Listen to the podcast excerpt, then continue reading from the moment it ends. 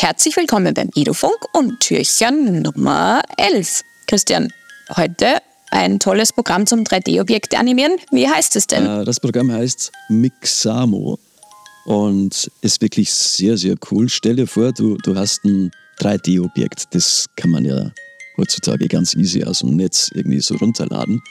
Oder du scannst einfach selber ein Objekt deiner Wahl mit einem 3D-Scanner am iPad, iPhone, ganz egal. So, und dann hast du jetzt da zum Beispiel äh, ja, einen Hasen. Ich habe da ein Kuscheltier eingescannt und jetzt habe ich da mein Kuscheltier als 3D-Objekt. Ist süß. Süßer wäre es jetzt aber doch, wenn sich mein Hase irgendwie vielleicht auch bewegen könnte. Und genau das leistet Mixamo.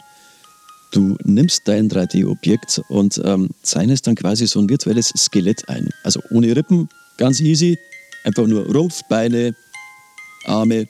Da und hier ist ein Knie oder ein Ellbogen der Kopf. Und dann kann man jetzt äh, gewisse Vorlagen schon mal hernehmen und dem Hasen jetzt sagen, okay, hopp jetzt mal da nach rechts, stell dich aufrecht hin, geh nach vorne, geh nach hinten.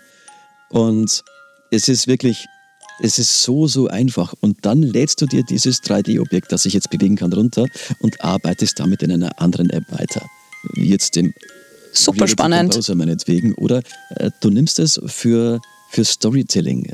Wenn du jetzt vorhast, ein äh, E-Book zu machen in Pages, nimm den Hasen, nimm den animierten Hasen und arbeite damit äh, in deinem Dokument, äh, vielleicht auch als Bildschirmaufnahme, exportiere es dann zum Schluss als Film.